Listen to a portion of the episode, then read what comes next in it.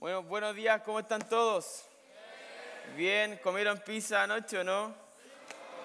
Sí. ¿Tu consejero se puso la 10 y te compró una pizza? ¿O no? Tendría que ser al revés. Consejero, ¿merecían ayer una pizza ustedes por todo su trabajo en la semana?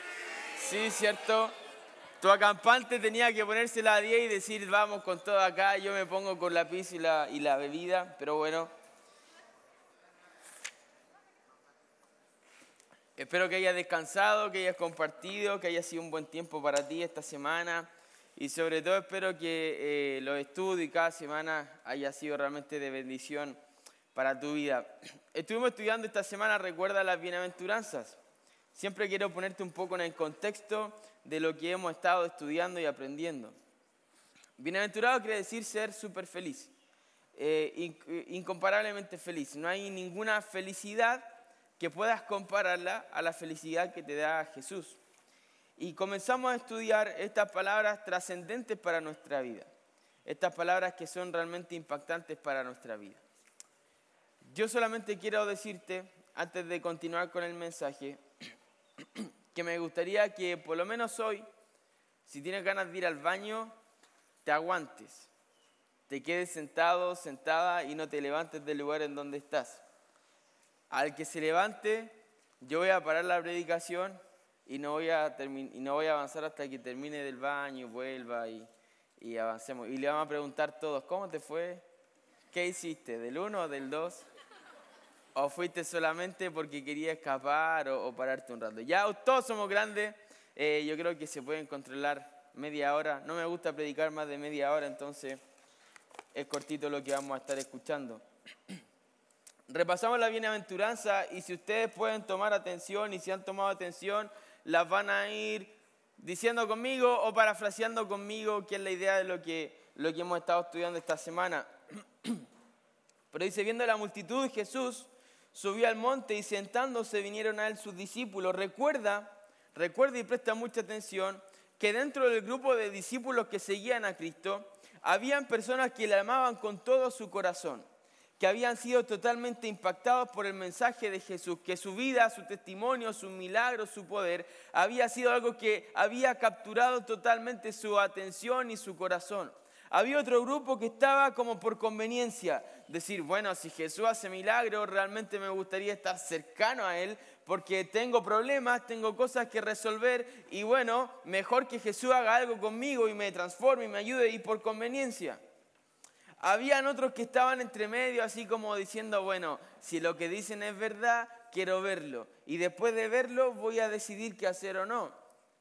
Y sabes que siempre estos grupos han sido grupos que han seguido a Jesús.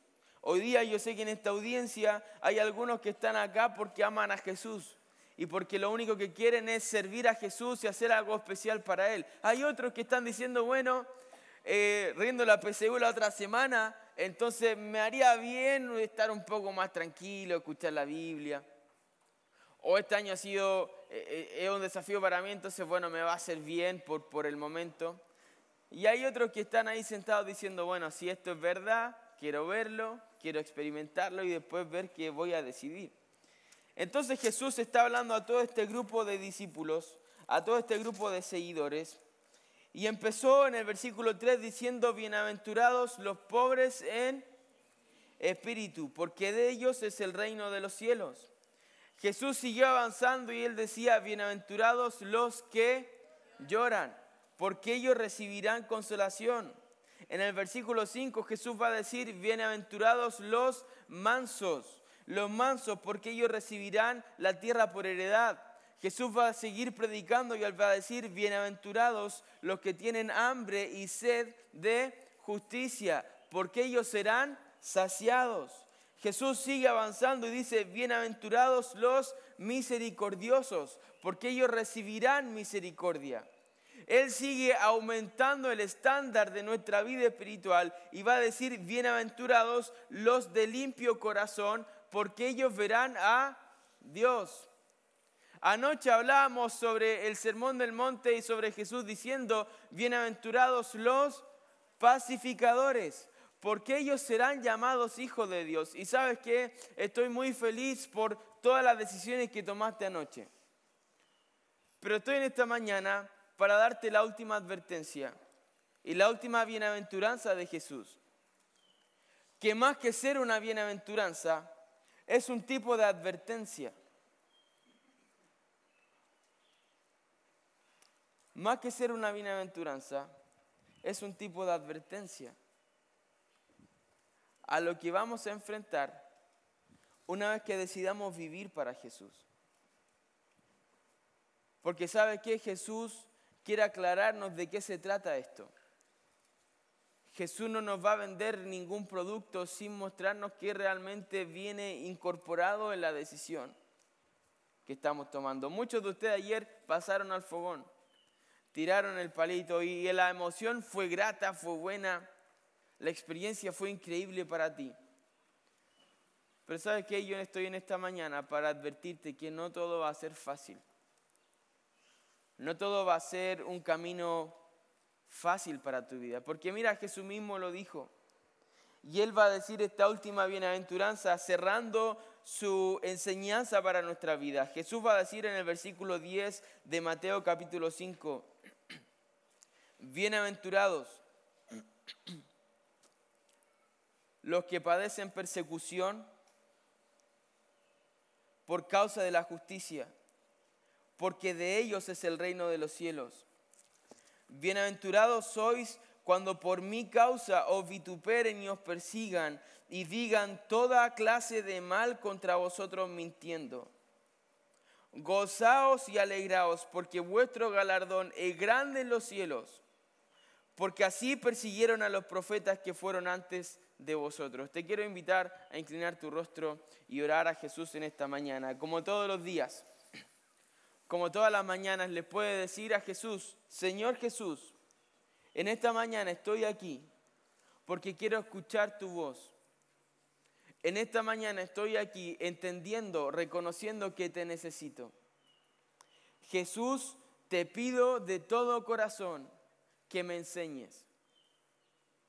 Jesús, te pido con todas mis fuerzas que realmente puedas hablar a mi corazón en esta mañana. Es el último mensaje. Jesús es la última oportunidad de escucharte una vez más esta semana. Señor, quiero realmente dar mi corazón y entender lo que quieres para mi vida. Todo esto te lo ruego en el nombre de Jesús. Amén. ¿Sabe qué es interesante el Sermón del Monte? porque Jesús va dándonos enseñanzas. En primer lugar, aprendimos que las cuatro enseñanzas son en base y tienen relación con Dios. Las primeras cuatro bienaventuranzas se relacionan con Dios directamente y nuestra actitud ante Él. Y las siguientes cuatro bienaventuranzas, que es la segunda sección, se relacionan con nosotros y el mundo. Los misericordiosos, los pacificadores, los de limpio corazón. Pero en este final Jesús nos va a adelantar algo súper interesante y algo que es necesario de entender. Jesús va a decir, van a ser bienaventurados, van a ser aún felices cuando ustedes padezcan persecución por causa de la justicia porque de ellos es el reino de los cielos. Van a ser bienaventurados cuando por mi causa os vituperen, os persigan y digan toda clase de mal contra vosotros mintiendo. Jesús va a decir, les digo una cosa, van a tirar el palito, van a pasar al fogón, pero no va a ser todo fácil, gracias, no va a ser todo fácil. Van a haber momentos de persecución, van a haber momentos difíciles, porque la vida cristiana no solamente es color de rosa, no solamente un camino fácil de caminar. Sí, estás con Jesús, estamos con Jesús. Pero Jesús cuando llamó a sus discípulos, Él no dijo, el que quiere venir en pos de mí, tome sus pantuflas y sígame. Jesús nos dijo, el que quiere venir en pos de mí, tome el control de la televisión, tome el joystick del play y sígame, porque acá la vamos a pasar bien y va a estar todo bien. Jesús dijo, el que quiere venir en pos de mí, tome su cruz y sígame. Porque querido joven, querida señorita, déjame decirte algo y por favor grábalo en tu corazón. El cristianismo es un camino de muerte. El cristianismo es un camino de muerte. Jesús, nuestro Señor, nuestro líder, Él murió en la cruz por nosotros. Resucitó al tercer día mostrándonos su victoria, mostrándonos su poder. Pero el cristianismo no es un camino fácil. Jesús dijo que era un camino angosto, un camino difícil de transitar, un camino que implica una palabra que muchas veces no queremos aceptar, sacrificio. Y estoy en esta mañana para decirte que vivir con Jesús implica sacrificio, implica morir, morir a tu pecado, morir a tus preferencias, morir a tus amistades, morir a tus pasiones, implica morir, implica renunciar a ti mismo por seguir algo mucho mayor, por seguir a Jesús. Jesús va a decir, bienaventurados cuando sean perseguidos por causa de la justicia.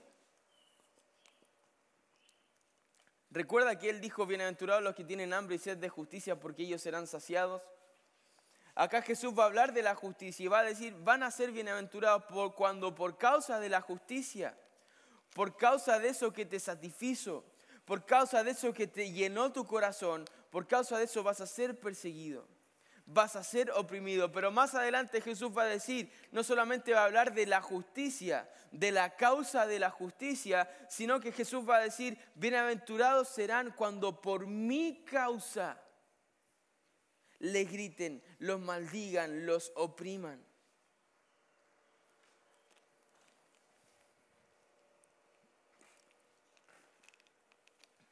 hay una causa. Hay una causa por la cual tú tienes que vivir.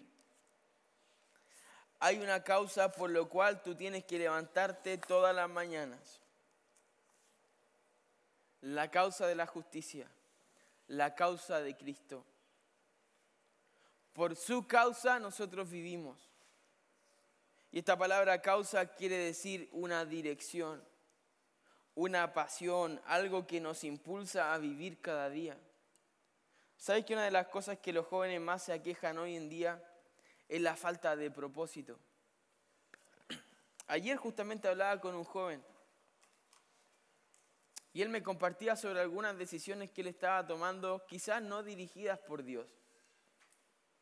Y sabes que él me dijo, cuando tomé esta decisión, lo primero que sentí es que ya no tenía propósito en mi vida. ¿Sabes qué? Tú puedes estar sentado, sentada aquí y en tu mente decir, no tengo propósito. Y Satanás va a tocar tu vida a través de la desvaloración, a, a, través de la falta de apreciación de tu propia vida y te va a hacer creer que tú no tienes propósito. Satanás te va a hacer pensar que tu vida no vale la pena, que no es importante que estés viviendo, que estés respirando, que tengas fuerza y energía. Satanás te va a hacer creer que tu vida no tiene sentido, no tiene propósito, pero Jesús va a repetir una y otra vez, hay una causa. Hay una razón por la cual vivir, hay una razón por la cual levantarte, salir de los problemas y seguir adelante. Esa razón es Cristo. Jesús tiene que ser nuestra causa. ¿Sabes qué? En un mundo sin propósito, en un mundo lleno de vacíos, en un mundo lleno de diferentes caminos y de vida sin dirección, Jesús vino a este mundo para darnos algo que nadie nos puede dar, para darnos propósito. Pero seguir su propósito, seguir su causa, implica muchas veces y generalmente implica persecución. El apóstol Pablo dijo que los que quieren vivir piadosamente, es decir, santamente, van a padecer persecución. El apóstol Pablo cuando comenzó con su ministerio, él dijo, Dios ha abierto una puerta grande y tremenda, pero también se han levantado los enemigos, los adversarios. Porque quiero decirte, querido, que de la misma manera que Dios es real, el enemigo es real, Satanás es real y él se opone a todo lo que el pueblo de Dios hace. Mira, es interesante cómo Jesús va adelantando todo lo que vamos a vivir. Te digo algo, yo lo he vivido. Yo lo he vivido, persecución, vituperios, que nos persigan, que digan toda clase de mal contra nosotros. Jesús dijo, van a decir toda clase de mal contra ustedes. Y quizás tú por ser cristiano, cristiana, por amar a Jesús, las personas han dicho cosas mentiras en contra de ti. Y tú dices, no, yo no pololeo, no me interesa andar con una y con otra, porque yo realmente soy cristiano, soy un hijo de Dios, quiero, creo en la pureza, creo que Dios tiene a alguien para mí. Y te van a decir tu amigo, ah, tú soy gay entonces, po. Qué raro. No, los hombres no somos así, pues los hombres estamos con una, con otra, vamos probando. ¿Qué pasa, hermano? Y tú estás ahí como, ¿qué hago? ¿Le caigo bien a mi amigo y saco todos los mitos que tiene sobre mí? ¿O cojo seguir su causa? Tus amigas pueden decir, pero que te viste fome. Parecís monja. ¿Por qué? ¿Por qué así? ¿Por qué no, te, no sigues como todas nosotras? ¿Por qué no, no, no imitamos a esta cantante o a este modelo y nos vestimos así y mostramos cosas para que los hombres nos miren y, y caminemos por el camino de la seducción? Y tú puedes decir, mira, ¿sabes qué? Yo creo que Dios me crió, a mí me valora. La Biblia dice que la mujer es como un vaso frágil que tiene que ser honrado, que tiene que ser respetado. Pero tú puedes escoger. Tú puedes escoger o agradar a tus amigas, o caer bien y ser la más popular, o seguir la causa de Cristo. Pero ¿sabe que Jesús dijo, cuando digan contra ustedes toda clase de mal, mintiendo? Mintiendo. Escucha esto, Jesús dijo que esas clases de mal, esas cosas que hablan en nuestra contra son mentiras. Jesús dijo que Satanás es el mentiroso, él es padre de mentira. Jesús dijo que todo lo que él hace es mentirnos. Es decir, no que fome ser cristiano que ser cristiano es como ser cartucho, es como ser alguien que está encerrado en un cuarto, no habla con nadie, no tiene amigos, no sale, no se divierte, no va al cine, no juega la pelota. Él está poniendo en tu mente la idea de que ser cristiano es así. Joven señorita, ser cristiano es ser feliz. Pero sabes que yo estoy preocupado y en esta mañana quiero presentarte mi preocupación.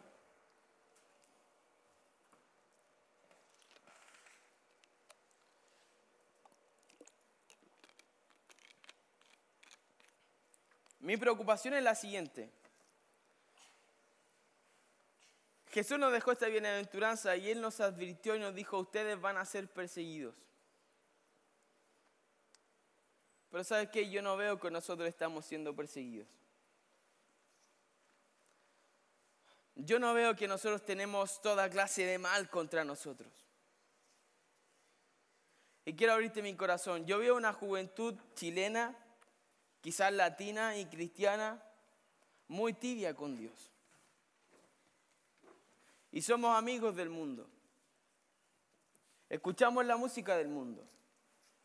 Nuestras playlists en Spotify son puras canciones del mundo, que nos van enseñando la filosofía del mundo, el pensamiento del mundo, que sobre todo eso es el pensamiento de Satanás. Y no estoy hablando a los acampantes solamente, estoy hablando a los equipantes también.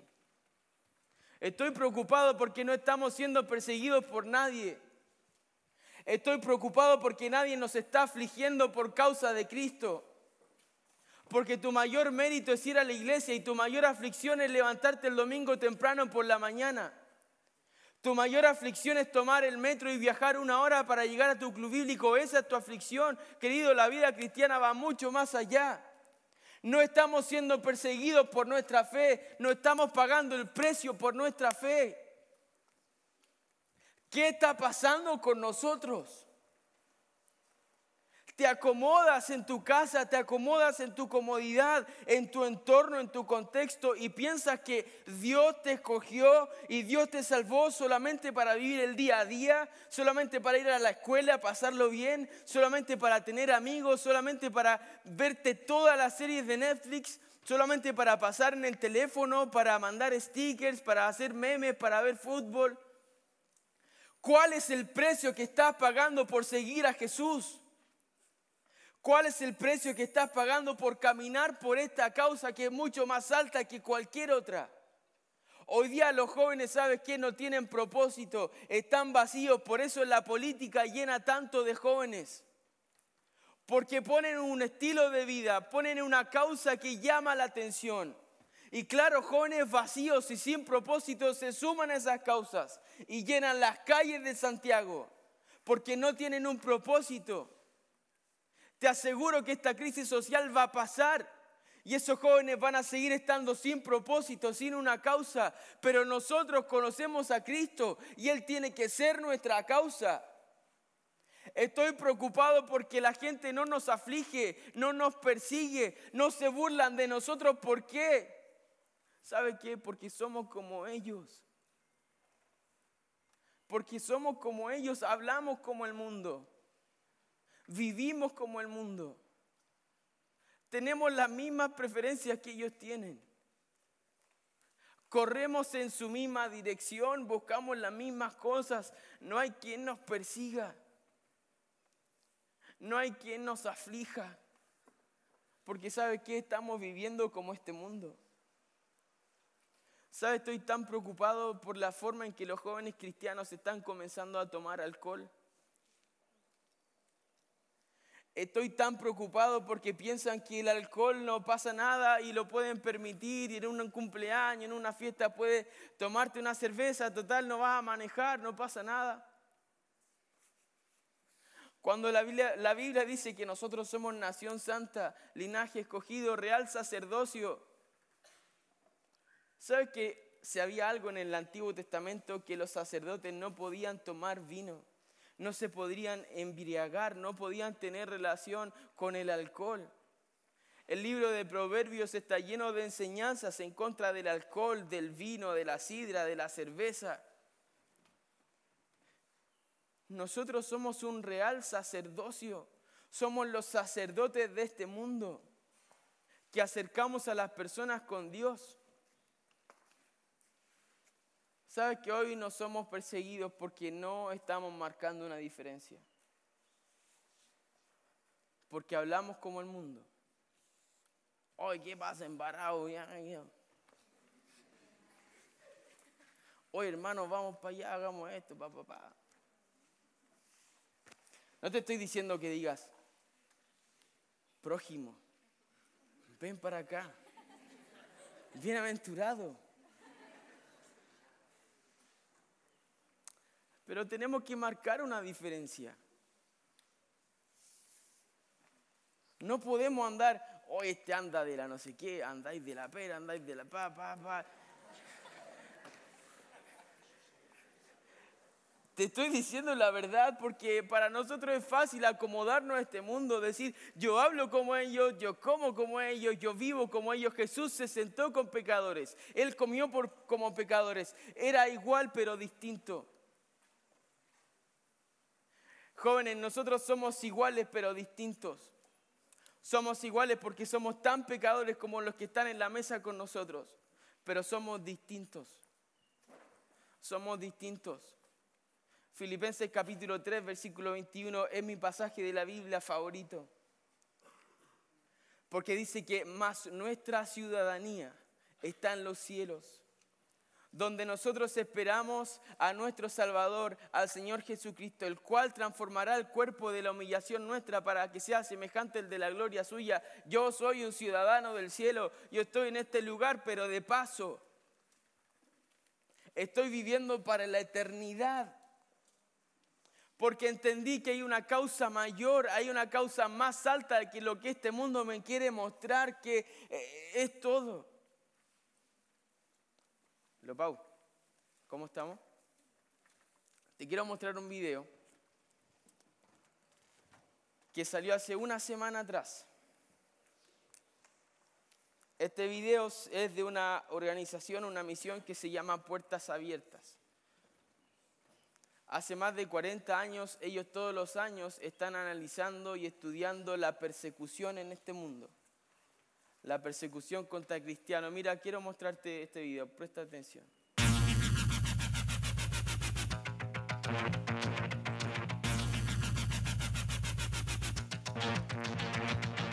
Vivimos en una época donde se habla mucho sobre libertad y derechos humanos. Pero, ¿qué significa la libertad para aquellos que viven aprisionados, oprimidos o amenazados sin haber cometido ningún crimen?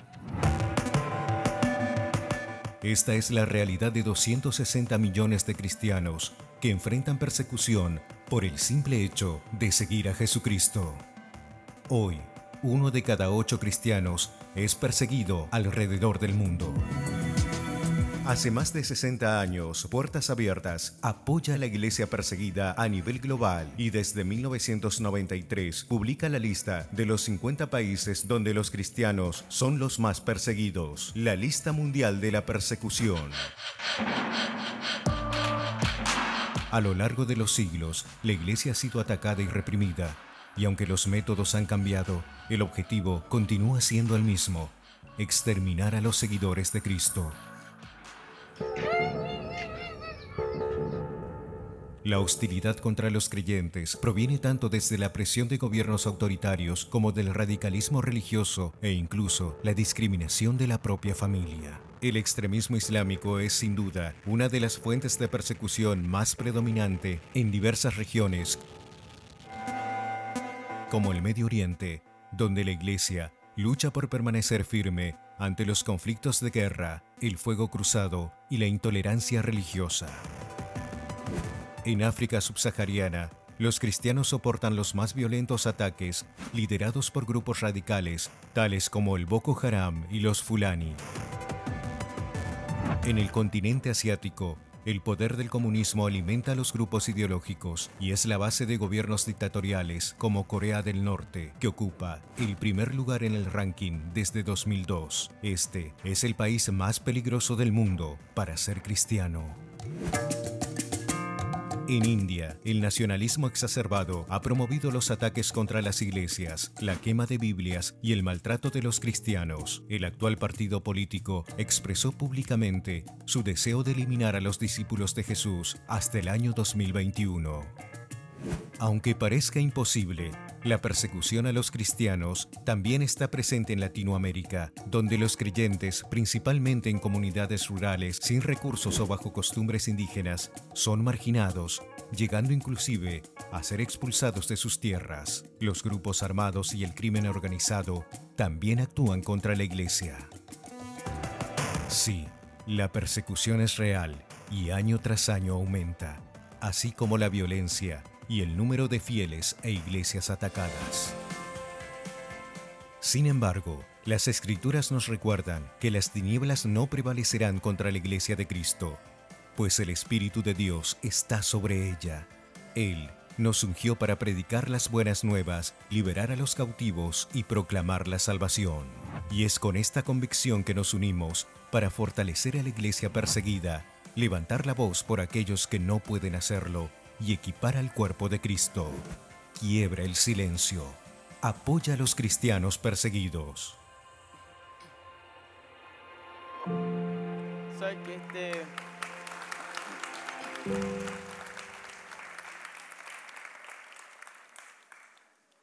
Mi pregunta la siguiente. ¿Por qué aplaudes?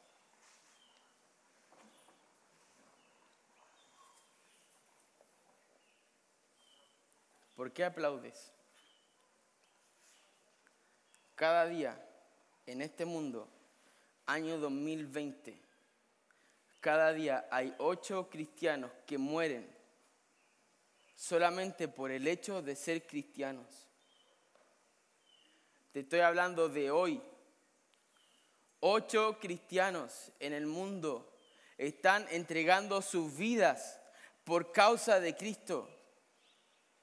Ocho cristianos día tras día están escogiendo que hay una causa mayor, más grande que cualquier cosa que este mundo les pueda ofrecer y están dispuestos a entregar sus propias vidas a morir, a perder sus familias, a dejar a hijos sin padre, a mujeres sin esposos, iglesias sin pastores, porque son asesinados por causa de Cristo hoy, año 2020, y nosotros estamos entretenidos en nuestra burbuja pensando que la vida cristiana se trata de ir el domingo a la iglesia y callar tu conciencia porque estás leyendo tu Biblia una vez en la semana. ¿Cuál es nuestro sacrificio?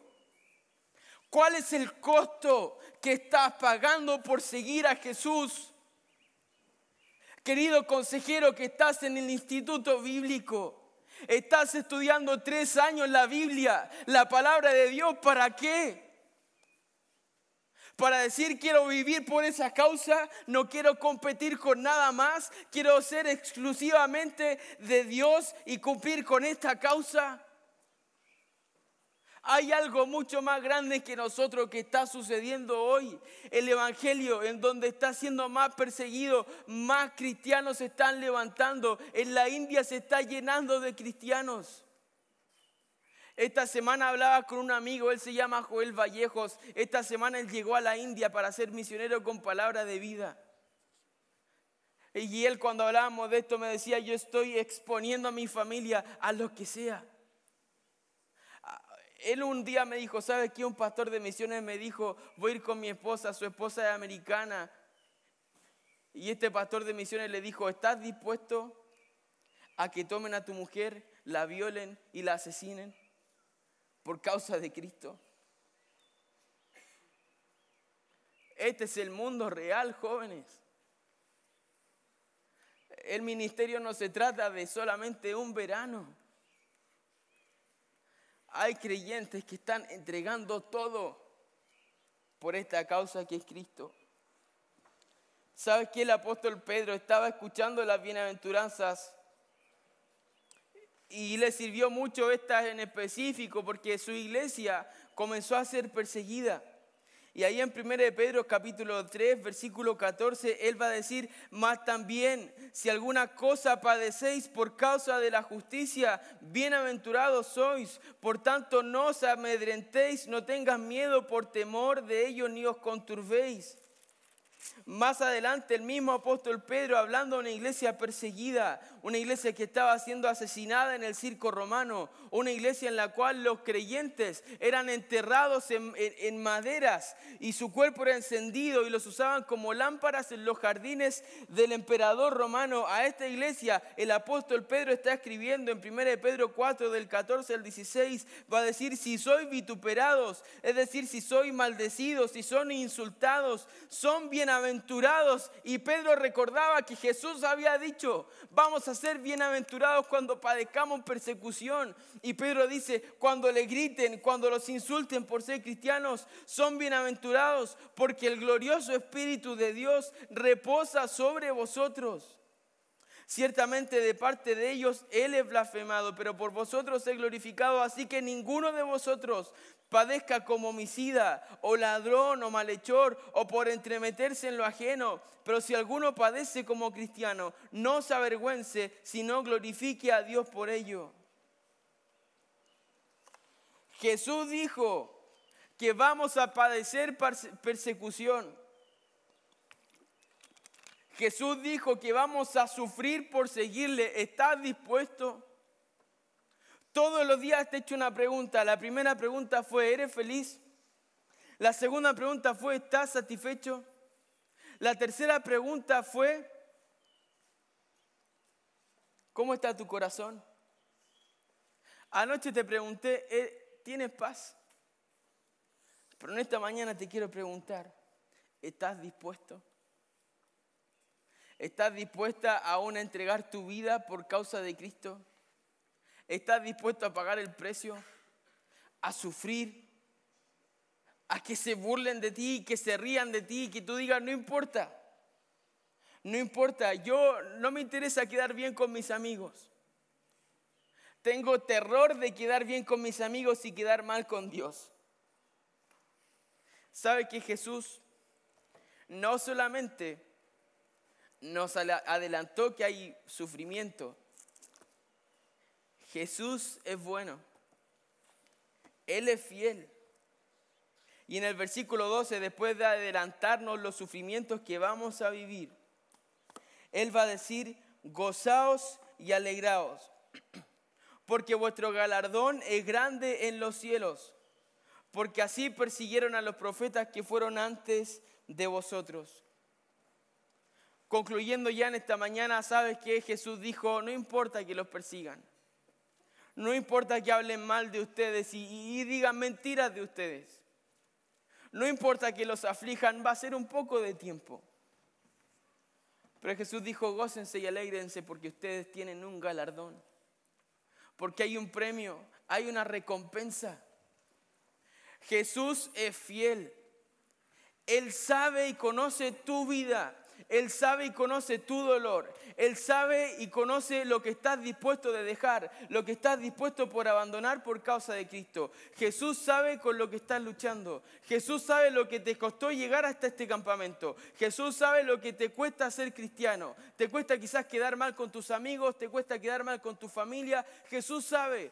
Jesús sabe, pero ¿sabes qué? Jesús te recompensa. Él te ve y te dice, bien, yo veo lo que hiciste, yo veo lo que hiciste, yo veo lo que dejaste, yo veo a quienes renunciaste, yo veo las cosas que dejaste atrás, yo lo veo, lo entiendo, lo puedo anotar, lo puedo ver, yo no lo olvido. Jesús sabe, señorita, Jesús sabe las cosas que te levantaste, Jesús sabe las cosas que dejaste atrás por seguir a Cristo, Jesús sabe las cosas que le estás diciendo que no, Jesús sabe las cosas que estás dejando en el fogón por seguir a Jesús. Jesús. lo conoce. Equipante, Jesús sabe que estás acá sirviendo al Señor, que estás cansado, agotado, frustrado, quizás con tus problemas, pero a pesar de eso estás sirviendo a Jesús. Jesús lo sabe.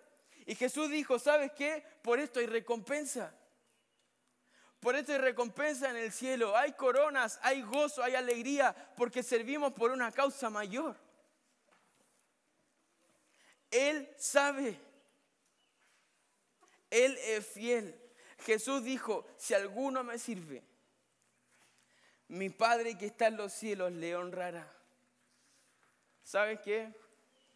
Prefiero el odio del mundo y el aplauso de Dios. Prefiero el odio del mundo y el aplauso de Dios que tener el aplauso del mundo y vergüenza ante Dios.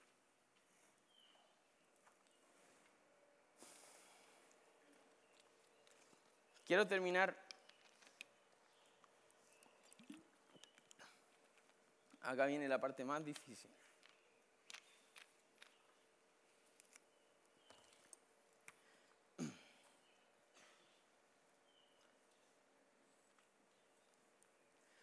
Cuando tenía 15 años,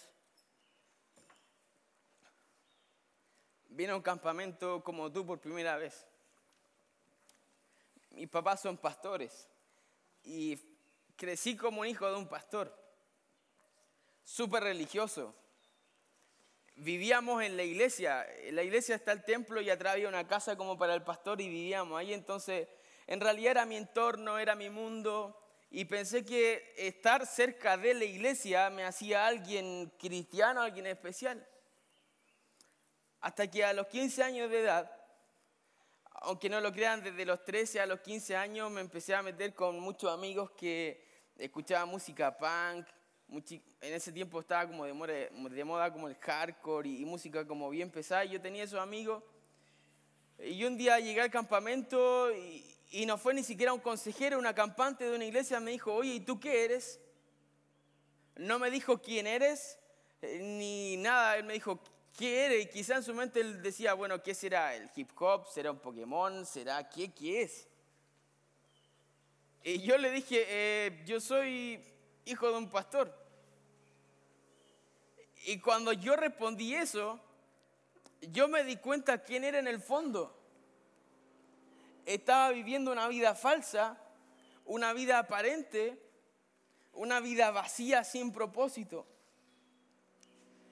Y en ese fogón, porque justo fue un jueves en la mañana que me habló ese tipo que, que, me descolocó, ni siquiera fue un consejero que gastó horas y horas hablando conmigo porque yo sabía cómo responder y quizás tú estás lo mismo, sabes cómo responder, te sabes los versículos. Yo sabía y este joven me descolocó me dijo, ¿qué eres? Ese jueves en la mañana, el jueves en la noche y dije, Señor, yo quiero ser un hijo tuyo. Y de aquí en adelante quiero que tú hagas lo que tú quieras hacer conmigo. Desde esos 15 años, cumplí 31 la semana pasada. Y han sido 16 años que he estado todos los campamentos de verano acá.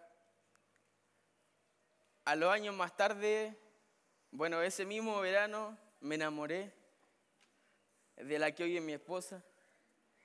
Nos conocimos en campamento, ella estaba en el kiosco, yo iba a comprar todos los días. Eh, me conseguía plata, tarjeta de crédito, cualquier cosa. Nos conocimos, nos hicimos amigos, comenzamos a servir a Dios juntos. Nos casamos a la, edad de 21 años. ¿Cuántos tienen 21 acá? Levante tu mano. A tu edad yo estaba casado. Nos casamos y empezamos a servir al Señor. Y sabes que desde que me entregué al Señor en el 2015, el, a mis 15 años, perdón, no sé ni qué año fue, pero desde ese momento Dios comenzó a transformar mi vida y comenzar a hacer cosas que yo nunca pensé que iba a hacer. Eh, los que me conocen bien saben que yo soy súper tímido, soy súper callado, es fome estar conmigo porque no tengo temas para hablar. Eh, me gusta jugar fútbol y hacemos bromas. Y la verdad no soy alguien muy extrovertido como algunos, así como que tienen miles de amigos. Yo no, soy súper callado, soy súper fome. Me gusta estar en mi casa, con mi familia, estar ahí tranquilo. Y yo nunca pensé que Dios iba a hacer algo a través de mí. Nunca dije Dios va a hacer algo. Solamente quería que Dios hiciera algo. No importa lo que sea. El 2010 nos casamos con mi esposa. El 2011 Dios nos regaló nuestra primera hija Antonella. Vinimos acá a Palabra de Vida a servir al Señor por dos años. Después Dios nos llamó y nos fue moviendo hacia nuestra iglesia local y estuvimos cinco años allá, yo trabajando como pastor de jóvenes y pastor asistente, haciendo muchas cosas, visitando a la gente en los hospitales, yendo a cementerios, haciendo funerales, enseñando los domingos, viendo a los cabros chicos de la escuela dominical, haciendo un montón de cosas con mi esposa, ella trabajando con las mujeres, con los matrimonios.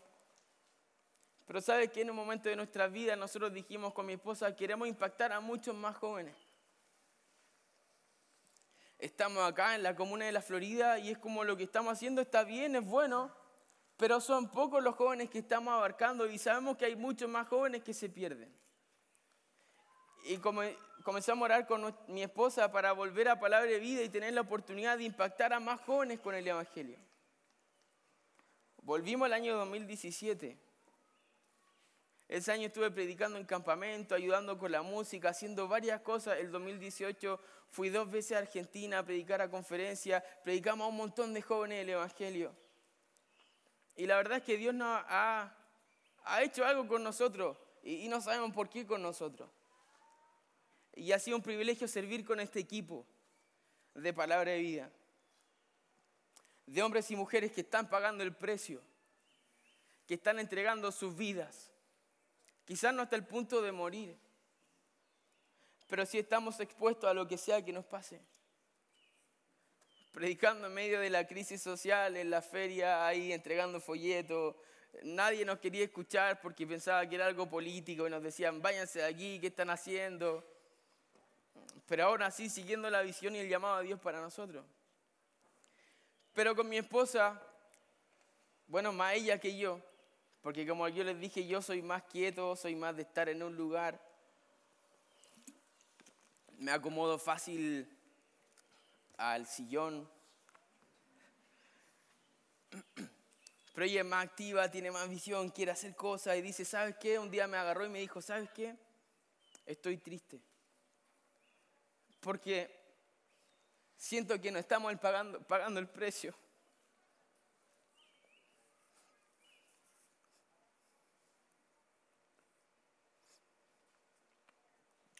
Un día se nos pinchó una rueda en el auto y llegó un hombre, no sé, Dios lo mandó.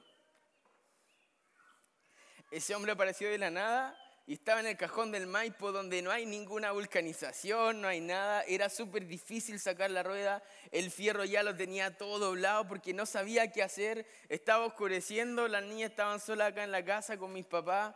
Y apareció una persona. Y nos reía, nos miraba de lejos y se reía. Y yo decía, ¿qué, qué le pasa a este tipo? ¿Qué onda? Nos está mirando y se está riendo. Y yo le dije, le grité porque estaba al otro lado de la calle y le dije, oye, loco, ¿quién te está riendo? Ven a ayudarme. Y se acerca y me dice, ¿sabes qué? me río porque yo soy mecánico y ¿sabes cuál es mi trabajo? Soy, tengo una vulca móvil. Es decir, tengo en mi maleta todo lo que necesita para arreglar la rueda del auto. Y le dije, ¿en serio no te puedo creer? Sí, listo, sacó las cosas, tenía hasta un motor eh, que se enchufa al auto para inflar la rueda. Y lo que yo no pude hacer en una hora, el tipo en cinco minutos lo hizo. Cambiamos la rueda, todo bien. Y más encima no tenía plata y le digo, ¿sabes qué? Te puedo hacer una transferencia porque no tengo. No, sin ningún problema, tranquilo, anda, tranquilo. Qué bueno que te ayude. Llegamos acá a la casa y mi esposa me mira llorando y me dice, ¿sabes qué? Este hombre llegó a nosotros y nos le hablamos de Cristo. nos cambió la rueda, hizo de todo por nosotros. Y lo más valioso que teníamos para dar, no lo dimos. Y en ese momento ella me dijo, estoy triste porque siento que no estamos pagando el precio de seguir a Jesús. Estamos con nuestra familia acá con nuestros amigos. Dios nos ha llevado hace tres años a una iglesia maravillosa, donde hemos conocido a gente que ha sido de tremenda bendición para nosotros, pero ella me dijo, no estamos pagando el precio. Estamos cómodos acá, de chicos estamos en palabra de vida y es, es nuestro mundo, es nuestro entorno, es nuestro contexto. Siento que Dios nos está pidiendo algo más, somos jóvenes, vamos, hagamos algo más. Y yo le dije, pero, mi amor, pero desde que ella me habló eso, es como que puso un, algo en mi corazón. Y Dios la usó. Y muchachos, Dios va a usar mucho a tu esposa para hacerte caminar más cerca de Dios. Y en ese momento eh, Dios comenzó, había una puerta abierta desde el 2017 en un país muy lejano, en donde hoy día está guiando la escoba porque hay incendio, porque hay granizo, es como el apocalipsis en un lugar, que es Australia. Y Dios comenzó a inquietar nuestro corazón para salir como misionero a ese lugar y yo decía, no, no quiero, porque acá tengo todo lo que, lo que me gusta. Nos gusta cantar, tenemos el conjunto, tenemos la banda, los chiquillos son súper buenos en lo que hacemos me han dado la oportunidad para predicar en varias ocasiones y yo podría decir, bueno, acá estoy asegurado. Mi cuñado es el director. Yo podría decir, bueno, ahora estoy seguro, nunca me va a retar, voy a estar cómodo con él, va a estar todo bien. Nos podemos apoyar, trabajar juntos. Pero sabes que yo entendí que no estaba pagando el precio. No estaba sacrificando todo y dejando todo por seguir una causa mayor en septiembre del año pasado con mi esposa dijimos sí. Evaluamos por dos años, oramos, todos los costos. Que nuestras hijas dejen a sus abuelos, que nosotros dejemos a nuestros padres, a nuestros amigos, a nuestra cultura, a nuestro país, a las cosas que nos gusta hacer acá. Pero ¿sabes qué? Entendimos que teníamos que pagar un precio. Entendimos que el galardón es grande en los cielos para nosotros. Entendimos que Dios tiene su corazón puesto en el mundo, no solamente en nuestro país. Dios quiere que todo el mundo sea salvo. Y hay gente en otro continente, en otro lugar, a 15 horas de Santiago, en avión, en barco deben ser como una semana que necesite escuchar de Cristo, que si nosotros no vamos, quizás nadie más va a ir a hablarles de Jesús. Nos vamos en julio de este año y esta es la última vez que voy a estar predicando en campamento hoy. Después de estar 16 años disfrutando de campamento, de estar disfrutando lo hermoso de ver jóvenes y señoritas pasar de muerte a vida. Yo hoy día me quiero despedir. Pero ¿sabes qué? Me encantaría mirar hacia atrás, mirar hacia los lados y ver a jóvenes que están diciendo, yo, yo no estoy sufriendo por ser cristiano. Yo no estoy siendo perseguido por ser cristiano. Nadie está hablando mal de mí, al contrario, todos me aplauden porque yo hago lo que a todos les gusta, yo caigo bien a todos. Pero ¿sabes qué? Yo quiero comenzar a sentir dolor por seguir a Cristo, a sentir dolor por dejar cosas atrás y entender que hay algo mayor que la causa de Cristo. Yo quiero creer que realmente hay un galardón, hay una recompensa para nosotros, que no es en dinero, que no es en terrenos, es un galardón y una herencia que Dios solamente puede dejar, que es incomparable. ¿Y sabes qué? Hoy, junto a mi familia, nos sentimos bienaventurados. Nos sentimos súper felices. Es difícil decirlo porque dejamos muchas cosas. Pero a pesar de eso estamos felices por el paso que estamos dando. Por lo que Dios y el privilegio que Dios nos está comenzando a permitir a vivir. Pero ¿sabes qué? Yo me encantaría que lo que nosotros estamos experimentando, que lo que Marco y su familia, lo que Víctor y su familia y todos los misioneros que han dejado todo por servir a Jesús, me encantaría que lo pudieras vivir. No te estoy hablando de ir a, ser misionero hoy, pero sí te estoy hablando de comenzar a caminar por esa causa, por esa causa que realmente tiene un costo, tiene un precio, tiene un sacrificio. La última pregunta de esta semana es, ¿estás dispuesto? ¿Estás dispuesto? Teniendo 15 años le dije a Jesús, Jesús, estoy dispuesto. Sin saber lo que esto implicaba, sin saber las cosas que Jesús iba a hacer con nuestras vidas, dije, Jesús, aquí estoy, estoy dispuesto. Los chicos de la banda van a, van a subir para tocar una canción. Le voy a pedir a mi esposa que venga acá adelante.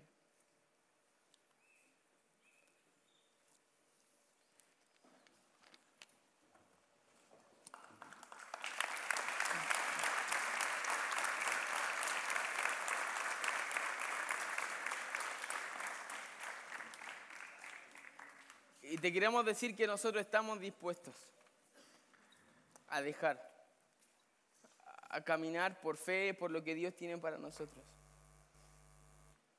Pero quiero hacerte la última pregunta de esta semana. ¿Tú estás dispuesto? Alumno de Instituto Bíblico, que estás disfrutando esta temporada, ¿estás dispuesto a hacer algo más por Jesús? ¿Crees que esto es termina con los tres años y, termina. Equipante, piensas que se trata de una temporada de campamento.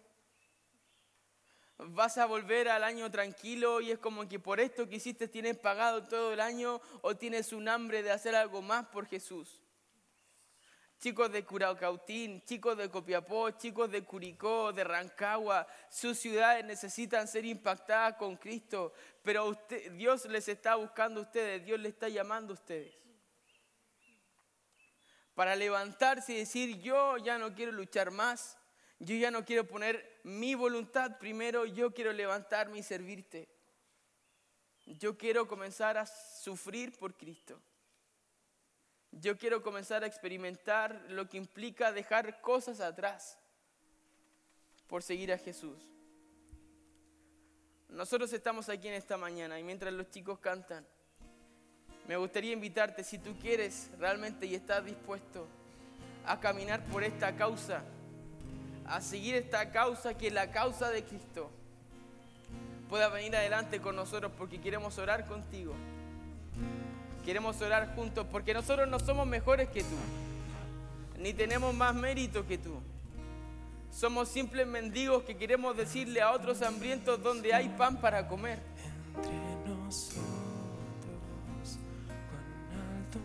Te voy a pedir que todos se pongan en pie. escalar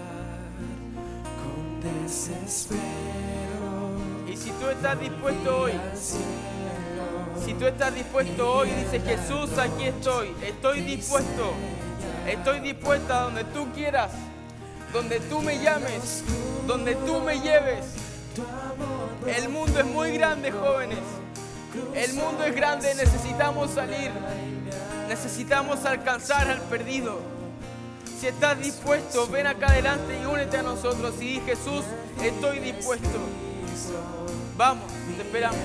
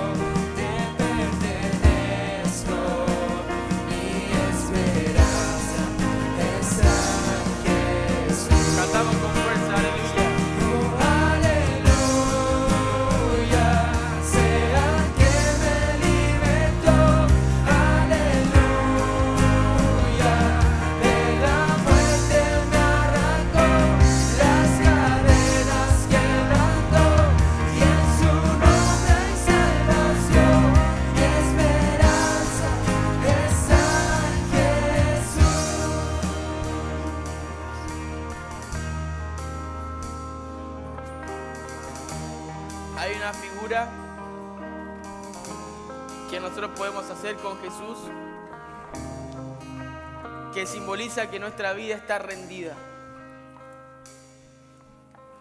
Esta forma de ponerse ante Jesús simboliza que mi vida está rendida a Jesús. Quiero que terminemos orando, pero te quiero hacer la invitación a orar de una manera especial. Que te pongas de rodillas y diga, Jesús, aquí estoy rendido. Aquí estoy pobre en espíritu. Aquí estoy con hambre y sed de justicia. Aquí estoy con un corazón que quiere tener misericordia. Jesús, aquí estoy con un corazón que quiere ser un pacificador. Jesús, aquí estoy con un corazón dispuesto. Estoy rendido.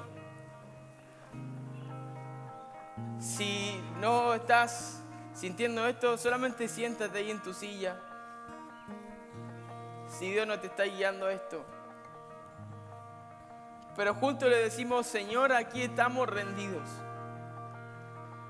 Rendidos ante ti porque queremos que tú hagas algo con nosotros. Porque no pensamos ni proyectamos lo que puedes hacer con nosotros, pero lo creemos. Lo creemos y queremos vivirlo, queremos experimentarlo, Jesús. Dile en tu corazón, a ti me rindo. A ti me rindo, quiero que me uses. Quiero impactar mi mundo, estoy dispuesto. Esta semana he experimentado la paz, esta semana he experimentado la satisfacción, he experimentado tu mano sobre mi vida. Jesús, me siento muy feliz pero quiero ir por más. Quiero ir por más.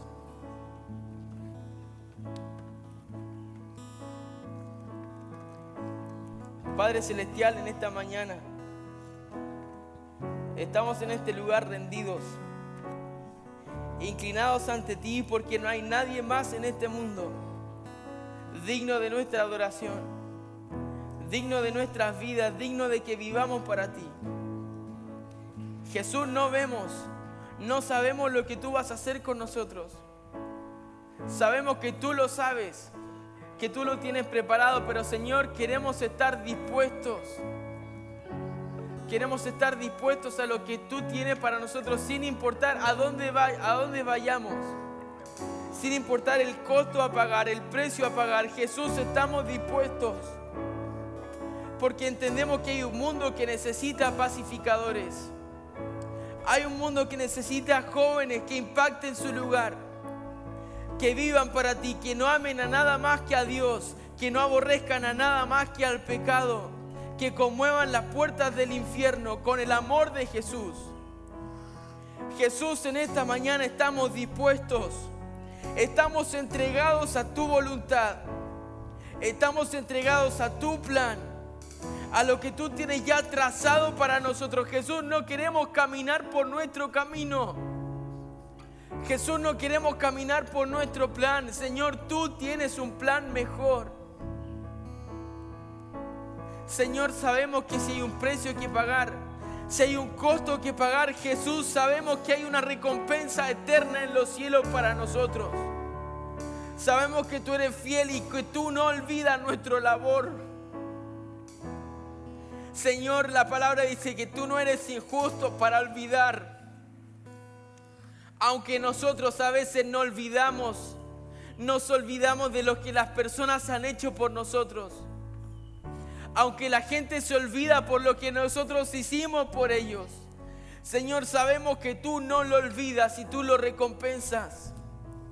Jesús, ten misericordia de nosotros y úsanos para impactar este mundo.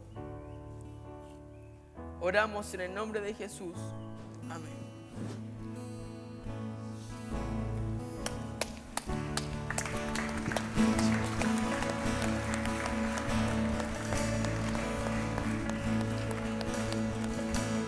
Abraza al que está a tu lado y dile,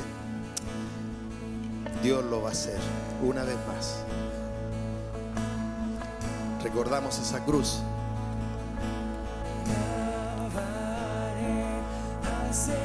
Cantamos.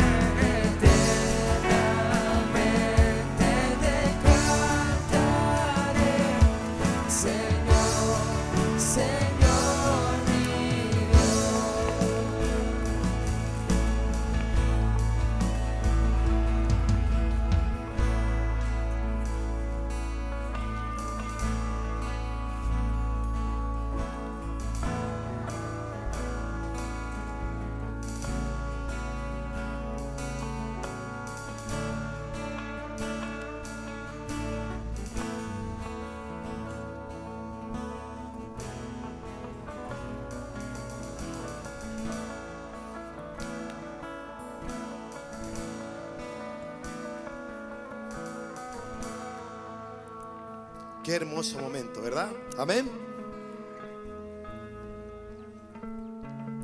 Sin duda el Espíritu Santo de Dios está aquí. Y no hay lugar para el enemigo. Impacta tu lugar.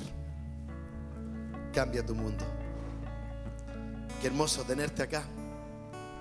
Qué hermoso tener a cada joven que veníamos diciendo, te estás perdiendo los días y hoy lo estás disfrutando. Pienso que Dios tiene grandes, grandes cosas. Qué lindo ver al, equipo, nuestro equipo. Dan ganas de correr y promover y salir a buscar a los perdidos. Hay que ir a impactar. Damos gracias a Dios. Vamos a dejar este tiempo por ese respeto, por lo que Dios está obrando, el Espíritu Santo recorriendo tu vida, perdonando, restaurando, olvidando y volver a empezar. Amén. Volver a empezar. En ese silencio vamos a compartir, vamos a tener unos 10 minutitos y vamos a seguir disfrutando este campamento. Que el Señor les bendiga. Un fuerte aplauso para Iván y Madeleine. Por sus hijas. Por lo que van a hacer en Australia. Chilenos por el mundo. Impactando el mundo. ¿Serás tú el próximo? ¿Será, ¿Seré yo? No sabemos. Pero levántate y disfruta este tiempo con Dios. Gracias muchachos.